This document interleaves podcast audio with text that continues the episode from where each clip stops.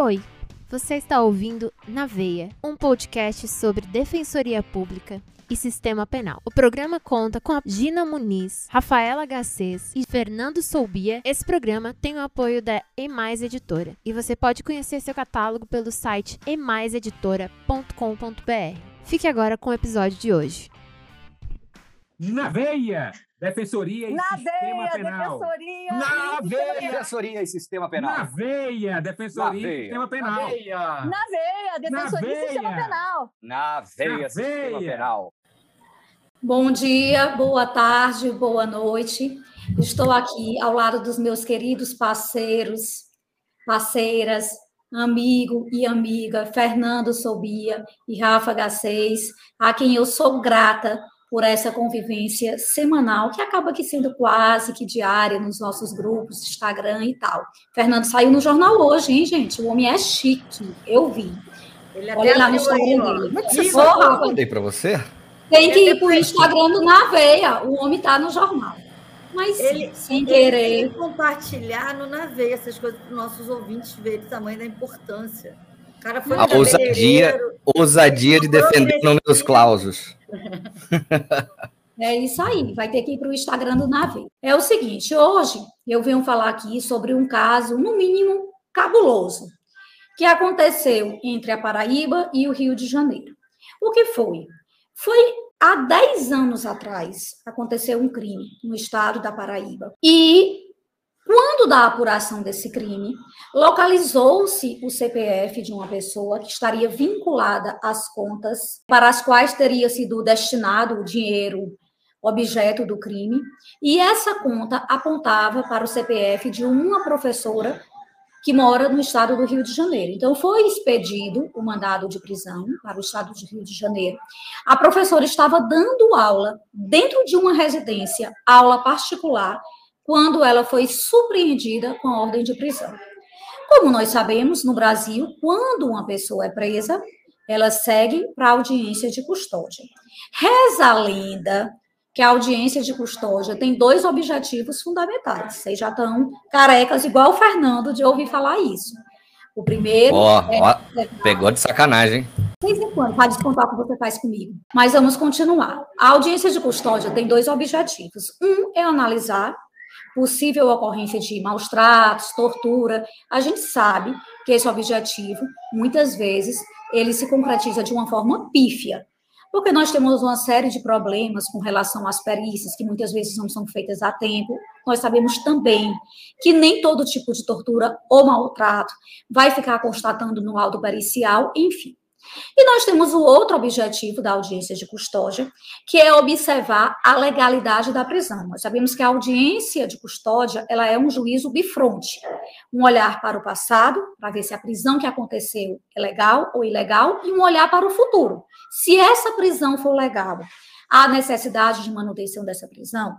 A princípio, mesmo que as audiências de custódia tenham sido implementadas no Brasil com anos e anos e anos de atraso, porque nós já tínhamos ratificado tratados internacionais que versam sobre direitos humanos, que previam as audiências de custódia, e somente em 2015 o CNJ disciplinou a matéria, e só com o pacote anticrime em 2019 a matéria foi colocada no nosso Código de Processo Penal, ainda assim as audiências de custódia chegaram de uma forma capenga. Por quê? Porque, a princípio, as audiências de custódia só englobavam as prisões em flagrante. E aí veio a reclamação 29303 da Defensoria do Rio de Janeiro, dizendo todas as prisões importam. É preciso que também nas audiências de custódia, para além das prisões em flagrante, se analisem prisões temporárias, prisões definitivas, prisões preventivas, prisões é, decorrentes de pensão, dívida de pensão alimentícia. E aí a reclamação 29303 foi julgada finalmente procedente, de forma que nós podemos dizer que todas as prisões desde dezembro de 2020 passam pelas custódias. Problema resolvido? Não. Desde dezembro de 2020 que eu e outras pessoas bem mais inteligentes do que eu vêm relatando, vêm denunciando essa insuficiência das audiências de custódia. Inclusive, eu já escrevi uns três ou quatro artigos a respeito da matéria sobre direitos humanos, que mesmo a prisão ilegal se mantenha, que uma pessoa de forma ilegal seja jogada, seja lançada num sistema já entendido pelo STF como um estado de coisas inconstitucional. Nós tivemos nesse ano a confirmação da medida cautelar lá na DPF 347 e foi isso que aconteceu. A professora foi retirada da sala de aula no estado do Rio de Janeiro, levada para audiência de custódia no Rio de Janeiro. O juiz ou juíza responsável pela audiência de custódia constatou, porque isso é uma prova pré-constituída, que a época dos fatos, ou seja, a época da ocorrência do crime, a professora tinha 13 anos de idade, 10 anos de idade, gente. Uma pessoa com 10 anos de idade é uma criança. Criança não comete crime. A imputabilidade penal só inicia aos 18 anos de idade, a partir dos 16, nas medidas socioeducativas, mas com 10 anos é uma criança. Então, pela simples apresentação da identidade dela, era possível se concluir. Não é impossível que ela seja responsabilizada. E qual foi a solução? Não eu não posso entrar no mérito desse decreto prisional. Só quem pode fazer isso é o juiz natural da causa lá no estado da Paraíba. E a professora, assim, seguiu presa por longos oito dias. E quem ajudou a solucionar a questão foi, inclusive, o pai da professora, que não tem nenhum conhecimento jurídico. Foi apurado que o CPF dela foi usado de forma indevida e valeram-se do CPF dela para abrir essa conta e tal. Ou seja, ela foi vítima dessa circunstância de ter levado o CPF dela e foi presa diante dessa situação. E aí resta escancarado uma série de problemas do sistema de justiça penal.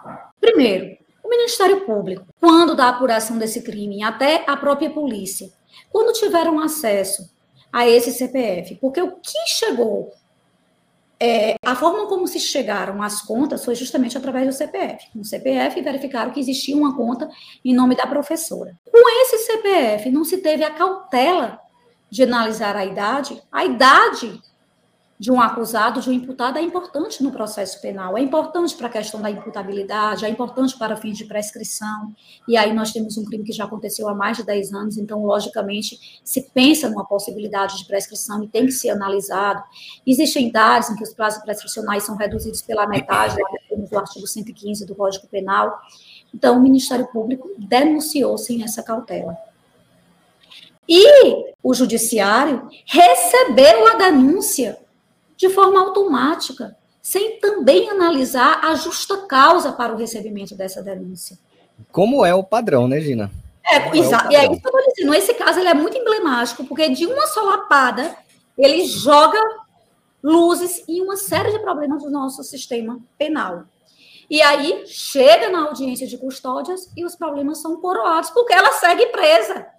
E aí, quando chega para o juiz natural do caso, lá na Paraíba, ele diz: de fato, houve aqui um equívoco, a denúncia não deveria ter ocorrido. Se a denúncia não deveria ter ocorrido, porque o senhor recebeu, meu amigo? Porque não agiu com de receber essa denúncia? E aí, gente, para finalizar, né, eu faço ainda outro questionamento de lei com o nome dessa professora.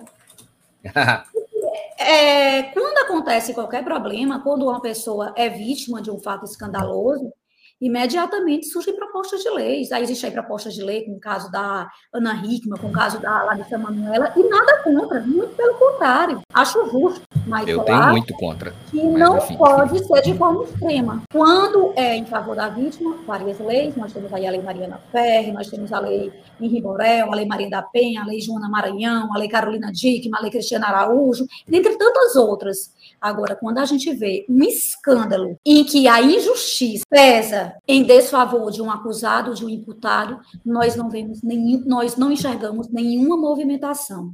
E aí a gente poderia questionar por que essas injustiças experimentadas por pessoas acusadas não podem trazer mudanças legislativas. Em tese, até pode.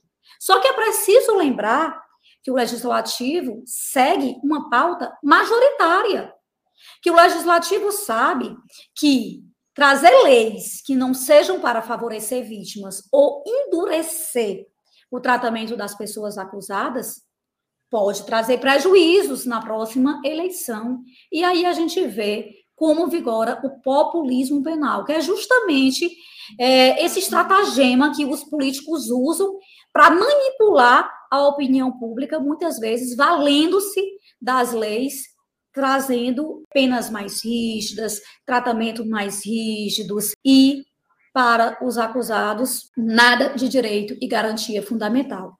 Infelizmente, é assim que funciona o legislativo, e como eu estou dizendo, isso tem não uma explicação correta, mas tem uma explicação, que é a questão da pauta majoritária, mas não é essa a função do judiciário. O judiciário tem justamente, dentro do sistema de freios e contrapesos, essencial em uma constituição democrática, a função contra-majoritária.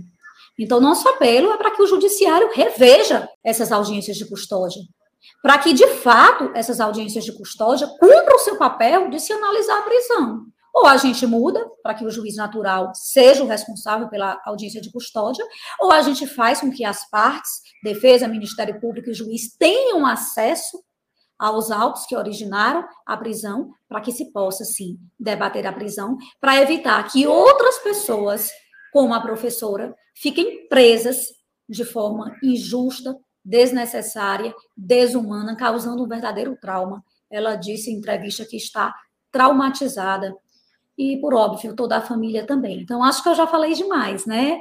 Passa aí a palavra para os meus queridos e querida Fernando, Sobia e Rafa Gastei. Eu queria só pegar o nome da professora, né? Porque para a gente falar o nome, né? Samara, porque essas pessoas, né, têm que deixar de serem invisibilizadas, né? Elas já são invisibilizadas, né? No momento em que você, Gina, você falou tudo, né? É muito triste porque a gente usa tanto aquela argumentação, poder geral de cautela do juiz, né? Serve o quê? Só para decretar que você também sempre critica, né? Prisões de ofício, né?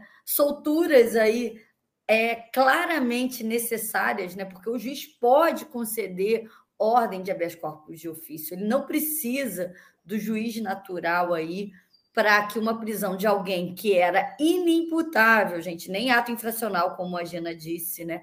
E é importante a gente perceber que ela perdeu a formatura dela. Ela ficou oito dias encarcerada.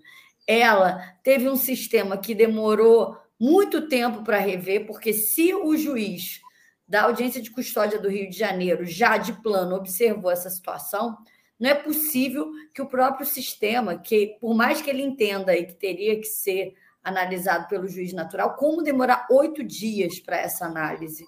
Não tem urgência, então? Se a gente vê um prazo de 24 horas para a realização da audiência de custódia, se esse juiz está dizendo que o princípio da inafastabilidade, né, do controle judicial, as lesões, né, ou ameaça de lesão a direito, ele existe, como que uma coisa que estava claramente legal, já que, mesmo que se entenda, e a Gina falou muito bem, não se entenda, quem tem que controlar a legalidade da prisão é o juiz da custódia e não o juiz que expediu esse mandado de prisão. Mas mesmo que se entendesse assim, deveria ter uma comunicação de plano para que esse juiz natural, entre aspas, analise aí essa prisão, o que não aconteceu, porque oito dias, senhores, não me parece que seja nem um pouco razoável que alguém fique injustamente é preso. É uma vida para quem está preso. É. Assim. Então, se estipulou essa circunstância em que é, ah, não vou analisar, então pelo menos tomasse as providências. Então, o Poder Judiciário, que é único, ele não pode simplesmente lavar as mãos aqui, como fez nesse caso. E a gente que está no grupo dos defensores criminais, você vê toda hora os defensores do país inteiro pedindo ajuda aos colegas de outro estado para tentar secar algum gelo. Então, eu, eu acho assim que nós defensores temos tido esse papel assim de buscar o processo no PJE, que muitas vezes, na própria audiência de custódia, você vê os defensores é, pedindo ajuda, porque é, chega um mandato sem nenhuma instrução, ninguém sabe. Então, se não contar com a boa vontade é, de outros colegas de outro estado, agora, cadê o Ministério Público? Cadê o Poder Judiciário, que não instrui também esses mandados? E os defensores ficam contando com a boa vontade. Graças a Deus, temos é, centenas aí, milhares de defensores voluntariosos que ajudam. Tem, a gente tem um grupo Mas não é para ser assim. Quem tem que secar É. esse gelo não é o defensor público. Quem tem que instruir né, uma custódia para que seja avaliada não é o defensor público. E o que a gente vê na prática é que muitas vezes quem vai instruir para que demonstrar a ilegalidade da prisão é o defensor contando com a ajuda de defensores de outros estados. Então, é lamentável essa história, como diz a Gina, ela traz realmente assim um resumo do estado é, de total esvaziamento das audiências de custódia e é, é para ser reavaliado, sim. A situação da Samara é, tem que trazer luzes ao absurdo que se tornou a audiência de custódia, que virou mais um chancelador né, de ilegalidades e não um coibidor delas. Então, estou com Gina e no abro, Tim Gina Muniz, tá? E vamos ouvir agora a Fernanda. E eu só queria acrescentar que no Rio também o Gustavo Nobre, né, que foi uma das vítimas de reconhecimento ilegal, ficou mais de um ano preso, acho que foi 364 dias, faltou um dia para completar um ano. A Justiça do Rio de Janeiro negou a indenização a ele por um erro claro judicial. E ele agora, com certeza, vai para as instâncias superiores, mas a primeira instância que negou a ele indenização, uma pessoa que ficou quase um ano presa injustamente. Então, Aí, aí o juiz tem o cartão negado, rejeitado no supermercado e ganha 100 mil de indenização, porque. né? vai para o aeroporto errado e perde o voo e ganha. É, Não sei quantos é. que teve aqui também, né? É isso, Cara, gente. para mim, isso aí é claramente um problema de como a Gina começou, né? Da percepção sobre a audiência de custódia. A audiência de custódia não serve apenas para verificar a tortura e também não serve apenas para decidir sobre o status de liberdade do acusado, ou do caso do flagranteado, do autuado. Serve para os dois. Né? Por isso é que elas são feitas também no, no caso das prisões por mandado. Agora, se for para tratar prisão por mandado, como tem sido feito, só para bater o carimbo, falar, ó, não foi escrotizado, não foi esculachado, então vai prender e aí boa sorte com o juiz que te prendeu, não tem nada a ver com isso, inutiliza. Poxa, no mínimo, quando a, quando a ilegalidade for patente, eu acho, inclusive, que dá para se cogitar até crime de abuso de autoridade do juiz que reconhece uma ilegalidade patente e não declara essa ilegalidade. E isso também funciona no cível, sabia? Que agora, como eu estou na infância e juventude, nos meus plantões, eu faço audiência de custódia por prisão de alimentos, né? É, do devedor de alimentos. E mais de uma vez, na audiência de custódia, eu falo: olha, gente, eu estou aqui com os comprovantes, estou aqui com uma declaração da credora dizendo que já está tudo pago. Vamos soltar ele e deixar ele juntar esse comprovante no processo lá. Ah, não, eu não posso. Fala, pô, mas o processo é de, do Piauí, sei lá. A- até eu mandar para o defensor, ele juntar, o juiz do caso analisar. E co- convenhamos, é um plantão. Isso vai demorar dois, três dias, no mínimo, vai, porque é o trâmite, é burocrático. Sendo benevolente, né, Fernando? Dois, É, três não, não, partindo da, da- da premissa que o pessoal vai correr atrás. É, e aí, não, não, não posso revogar. Poxa, mas, de novo, outro episódio, porque eu vamos tenho falar- que. eh, Meu, meu, meu tempo acabou hoje.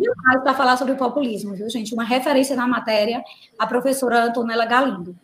Bom, gente, fazendo Show. Já- já coro aqui, o a gente- convite. fazendo coro aqui ao que a gente disse, eu também vou deixar uma sugestão de leitura. Eu, juntamente com Beron Rocha, defensor do Ceará, e o professor Lenny Streck, escrevemos sobre a matéria no site da Conjunta, certo? Então, quem quiser dar uma complementada, fica aí essa dica de leitura. Gina, como sempre, com gigantes, né? A Gina, ela anda com a gente, Rafa, é por caridade, porque o Eu patamar sei dela é outro.